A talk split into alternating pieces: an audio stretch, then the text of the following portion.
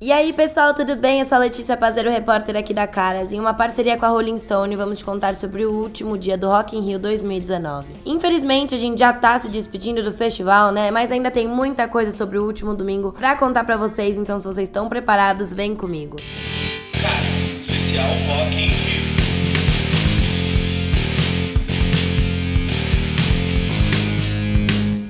Ó, com camiseta do Ramones, Nickelback rejeita o título de rock de balada. Com Chad Kroger no vocal e guitarra, Ryan Peake também na guitarra e Daniel Adair na bateria, Nickelback retorna pela segunda vez ao Rock in Rio. A primeira passagem da banda foi em 2013, ao lado do Bon Jovi, e dessa vez dividem o palco com Muse e Imagine Dragons, nos quais Kroger, no meio do show, revelou que esteve em uma festa no hotel na noite anterior com os integrantes das duas bandas e que bebeu Jack Daniels demais, segundo ele. Aí sim, né? E com clima de nostalgia, Nickelback trouxe ao palco mundo no último domingo, dia 6, os hits radiofônicos Photograph, Far Away, Hero, Rockstar e How You Remind Me. Ao contrário de Google Dolls, atração do dia 29 de setembro, que ganhou a atenção do público apenas quando o hit Iris tocou, Nickelback conseguiu animar e emocionar também quem esteve na cidade do rock com as músicas que sobrevivem há mais de 20 anos.